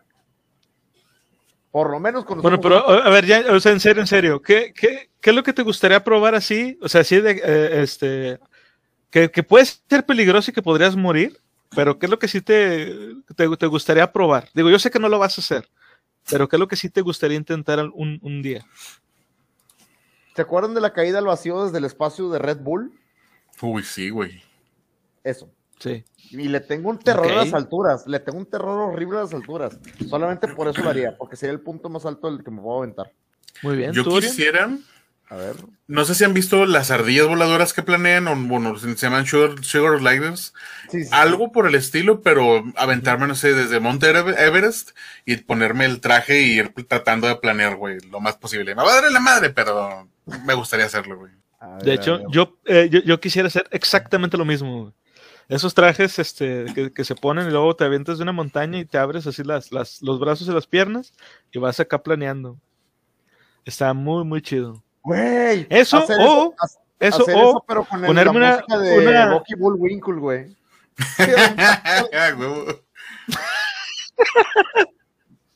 Simón. Ah, te digo, eso o ya así de que ya, ya cuando, o sea, que yo, por ejemplo, si supiera yo que me voy a morir pronto, de que no sé, tengo una enfermedad terminal o algo así, ponerme una armadura de, de cobre, agarrar una espada, irme a la montaña más alta durante una tormenta y gritarle a los vientos que todos los dioses son estúpidos. Estaría bien, güey. Estaría de, de cobre específicamente para traerlo. A ver, aquí están los comentarios. Dice, dice quiero aventarme en caída libre sin paracaídas. Vamos a sentir la sensación de caer. Ah, muy buena, eh. Muy buena. Ok. Dice, y se muere del infarto a la altura antes de hacerlo. Este, Nada más de ver. Dice Seedrops, yo tomaré cheves hasta vomitar el negocio donde trabaja un amigo y verlo limpiar haciéndome el dormido. Lo puedes cumplir. Recuerda, la única persona que impide que tu sueño se cumpla eres tú. Lo-. Pues sí, de hecho. Bueno, vamos a la siguiente historia. La siguiente historia se llama Tu peor pesadilla. Una mujer de mediana edad de Kazán, en Rusia, fue trasladada de urgencia al hospital local por su esposo, después de colapsar en su casa. Había sufrido un presunto infarto y fue declarada muerta a su llegada. El funeral se organizó por un par de días después y se exhibió el ataúd. Había llegado, habían llegado los familiares y había comenzado la ceremonia, cuando escucharon un golpe en algún lugar de la funeraria. Todos se miraron y cuando comenzaron los gritos pronto se dieron cuenta de dónde venían, del interior del ataúd. La mujer no estaba muerta y se había despertado en medio de su propio funeral. Cualquier alivio que sus familiares pudieran haber sentido después de que el terrible impacto se disipara, pronto se convirtió en, tristeza, ya que la supuestamente fallecida estaba tan traumatizada por la experiencia de escuchar a sus seres queridos orar por ella, que sufrió un segundo ataque al corazón, lo que realmente la mató, o al menos es lo que sus incompetentes médicos esperaban que fuera. Madre, güey. Damn, güey, imagínate. O sea, te despiertas en tu propio funeral y te vuelves a morir, güey, porque estás en tu propio funeral, güey. Sí, güey. Güey, qué feo. Güey, no. ¿Nunca habían escuchado esta historia? Yo sí, eh, vuelvo a lo mismo. Una vez, pero esta la leí en un periódico de Ripley. Ripley originalmente eh, hacía comentarios los domingos en un periódico local, en un cuadrito muy abajo, eran solamente... Hacía como caricaturas. Hacían como caricaturas de las planas locales en el, en el periódico del domingo. El periódico del domingo lo que traía de ventaja para los que éramos muy jóvenes en ese tiempo eran las tiras cómicas y tenía un cuadro dedicado a Ripley. Y esta historia yo la había leído ahí en Ripley también. Sí. Pero no decía, no decía que era en Rusia, decía que una persona había despertado y había fallecido por la propia impresión de estar muerta. Eso me recuerda al mito.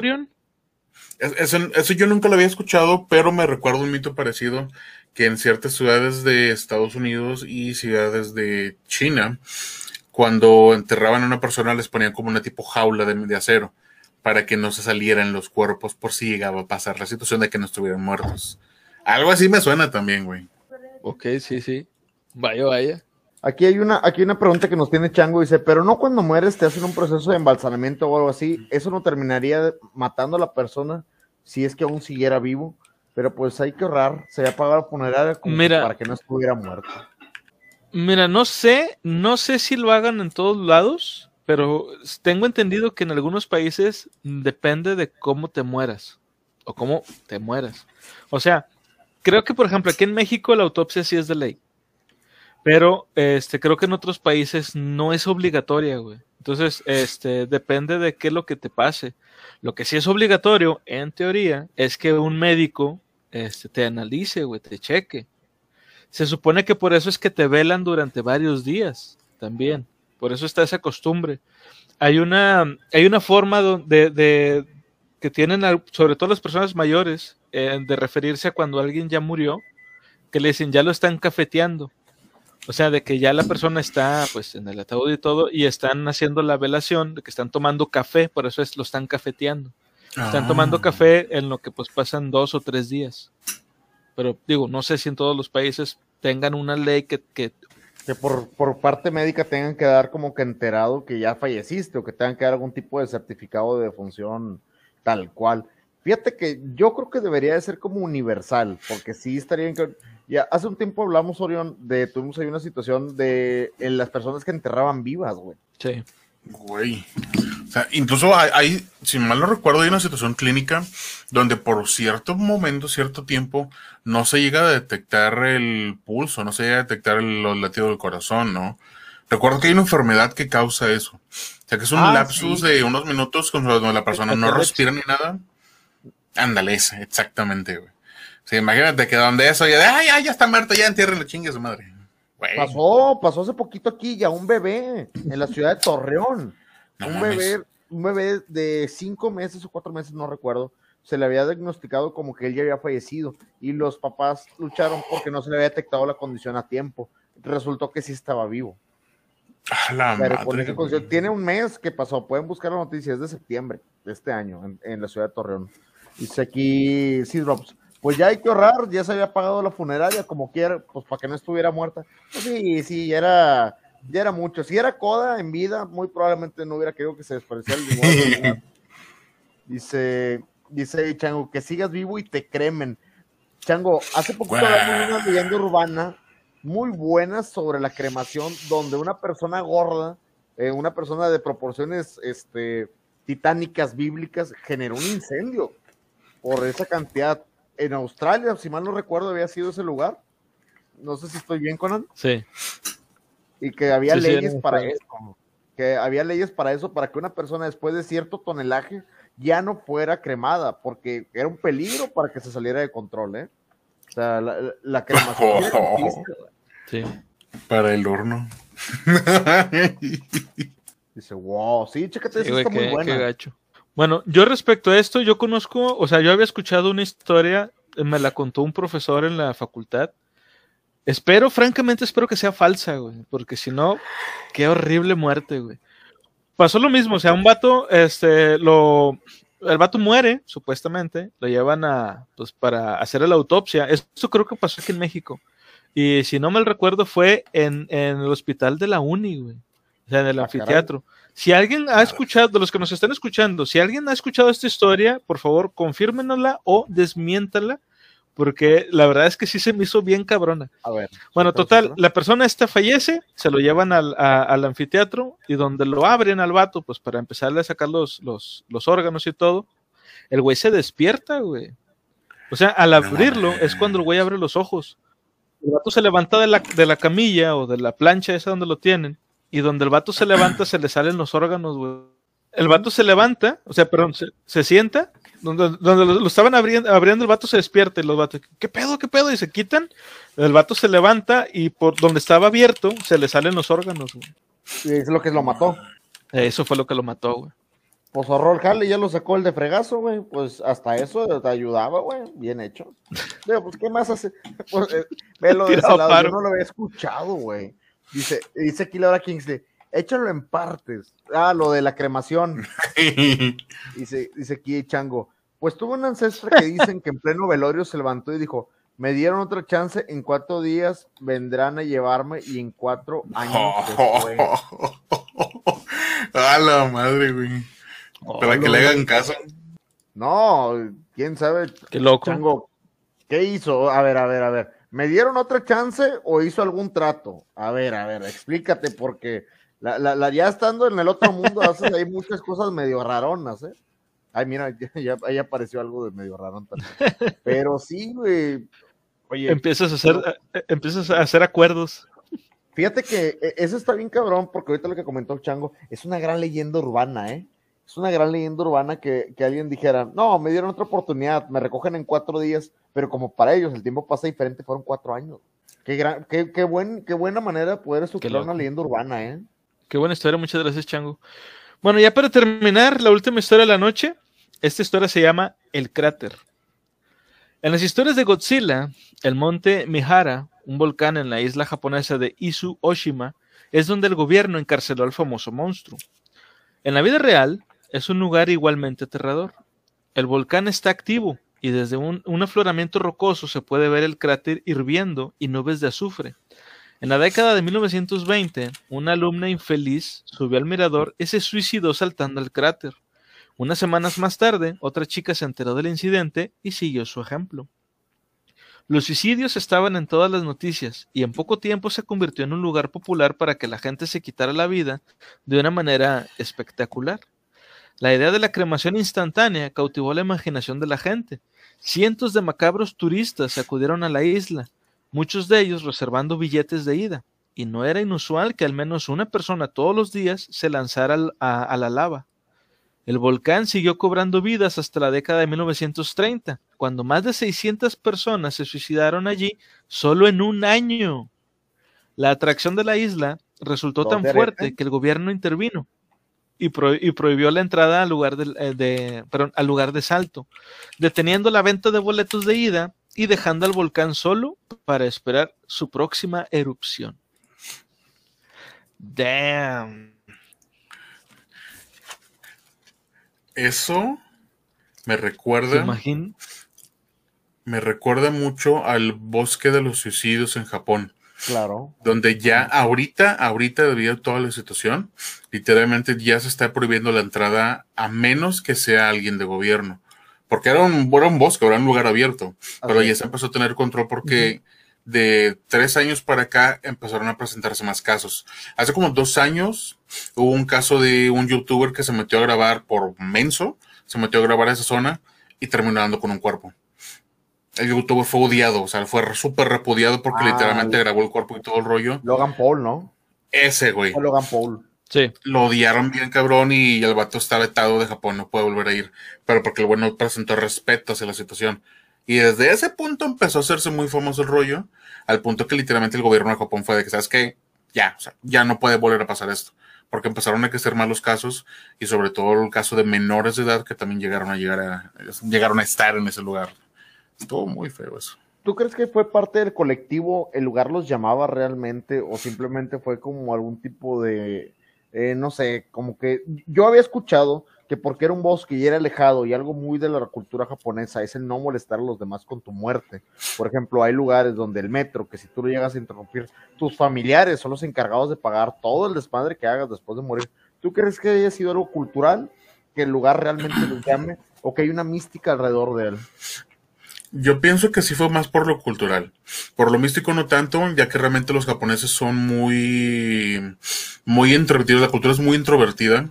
Muchas veces incluso, o sea, hay algo extraño, pero cuando, por ejemplo, que va un turista a, a Japón y el turista es molesto, los japoneses no dicen nada.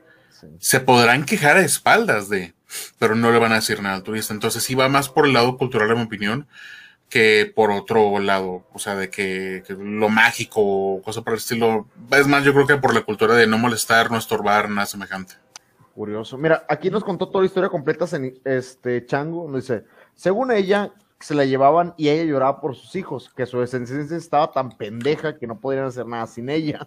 O sea, los tachaba de inútiles. Les dijo, no me lleves porque estos se me van a morir de hambre. Y aquí le dice, ¿y qué tanto se puso de terca que le dijeron, de acuerdo, te damos cuatro días? En el primero y el segundo día terrestre se puso a gritar a sus hijos e hijas para que dejaran sus vicios y sean buenos padres.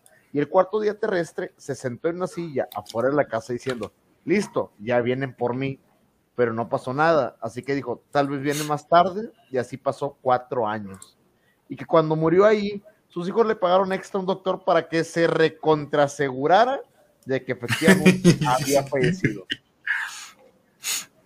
Quieren Ok. evitar más regaños. Nunca entendí por, a por qué en la vida las películas o series cuando se van a quitar la vida, deja los zapatos a un lado.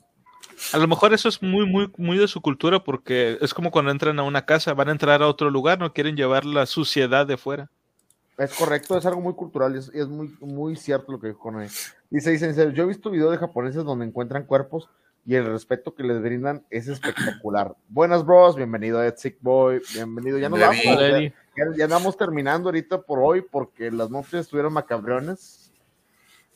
Dice, Bueno, ahorita de lo que de lo que estabas diciendo del, del bosque de los suicidios, ahí hay dos teorías, hay dos teorías que, que apuntan a, a por qué pasa tanto en ese bosque, o pasó, porque como yo no sabía que, que ya estaba bloqueado ese lugar. Una es que el lugar ya tiene fama. Esa es como que la, la explicación más terrenal, digamos. Que el Ujú. lugar al ser un, un lugar famoso y popular, la gente sabe, o sea, la gente que ya tiene en mente quitarse la vida, pues ya sabe que está ahí. Entonces van ahí a hacer eso, porque ahí está. Sacas, o sea, como, y aparte de que tomando en cuenta esto que acaba de decir también el tío Murphy, de que los japoneses pues eh, tratan de no molestarte para nada, incluso cuando van a hacer algo como, como quitarse la vida. Porque sí, aparte de que pues le- les, van a cobrar a los papás la limpieza y todo el del, del cagadero que hagas. Pero te digo, o sea, más que nada es porque es, popular el lugar. Digo, esa es una teoría. La otra teoría dice que eh, como ese bosque, no sé si recuerdan esto, está cerca del monte Fuji. Y este, al parecer ese, ese volcán tiene como una, un- una fuerza electromagnética alrededor. Entonces como que te hace un shock en la cabeza, en el cerebro, y que empiezas como a alucinar, güey. Y también por eso es como que ves fantasmas y cosas así. Y esto sí, esto es cierto de que cuando entras a lugares con una energía electromagnética muy fuerte, este, como que hace interferencia en tu cerebro y empiezas a ver cosas.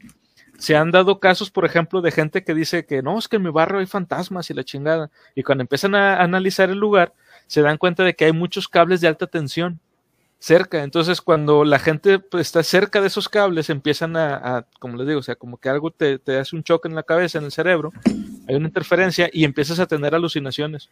Entonces, puede ser que sea también por eso, que la gente a lo mejor va al bosque de, de, de curiosa y por esta fuerza electromagnética terminas, sí, y terminas teniendo la idea de, de cometer un suicidio.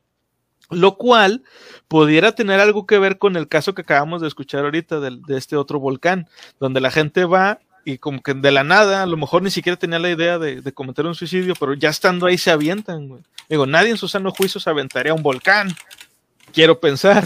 Ah, no, no, no, no, sé, viejo. No sé. Hay que, hay que preguntarle a la gente loca si, si tienen alguna intención de aventarse a algún volcán y por qué. Hay que levantar algún día de esos una encuesta aquí, aquí en vivo y ver ¿Te si. ¿Te aventarías a un volcán? Sí, te, te, aventarías a un volcán? Sí, pero que esté tibiecito. Tibiecito. Pero sí, te digo, esas son las, las teorías que, que, apuntan a por qué pasa lo que pasa en el bosque ese de Japón y eh, pues este del, de la, del, del, volcán este de Mihara. Dice aquí Chango, ¿tendrá cierto Con esto nos... que la persona se quite la vida en un bosque y no en la calle? No, es cultural, como te comentamos, algo más, más cultural, que, que no es estatus, el, el, morirse en ningún lado tiene estatus. Salud. Uh, ¿Qué comentas, Orión? A ver, dime, dime. Hay, ahorita digo, ya perdón, como extra, hay algo que yo recuerdo también sobre una como, como mito, que no, que eso es algo que yo he visto en noticias y es algo que me han dicho personas también que son paramédicos y demás, que siempre que alguien muere en un accidente, generalmente se le sale el zapato izquierdo, únicamente el izquierdo. Y he visto fotografías y un amigo paramédico siempre me ha dicho de que, güey, cuando yo llego y veo que no tiene el zapato izquierdo, yo ya pienso lo peor. Un paramédico que sabe la situación, la tiene que analizar, él mismo me ha dicho ese tipo de cosas. Digo, se los dejo como, como extra, es algo que me acordé hace poquito. Qué loco, ¿eh? Sí, yo también, Mago, yo también había visto eso. Y comenta Mago, llegué tarde, no, justo a tiempo para despedirnos, Mago. Gracias por darte la vuelta, pero justo a tiempo para Oye, despedirnos.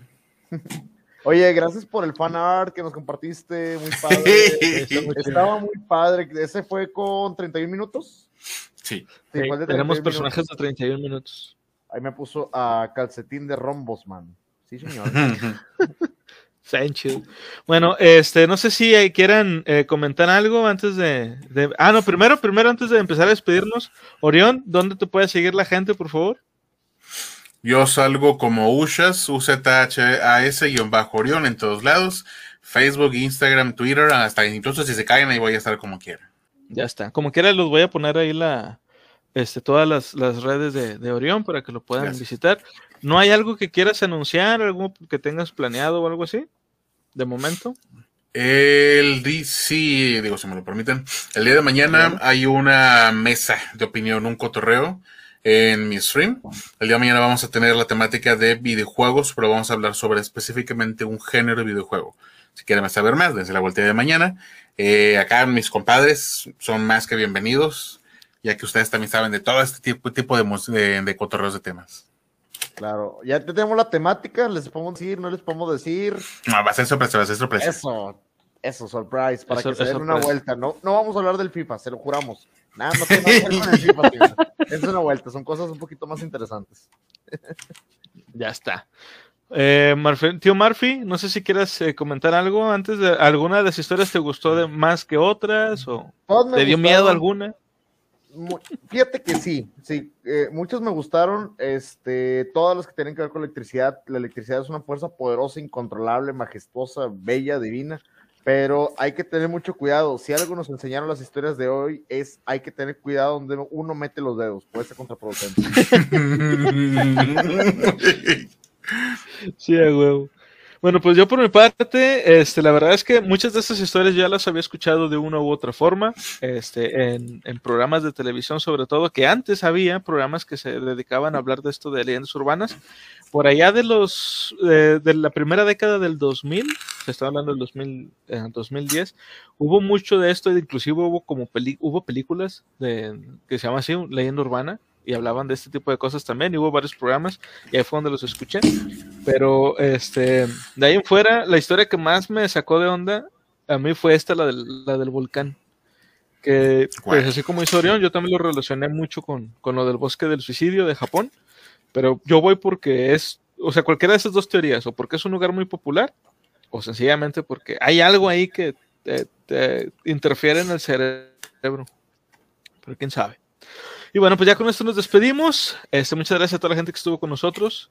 Y como les digo siempre, siempre en cada episodio, siempre, siempre sigan leyendo. Bye. Bye. Ay, chaito.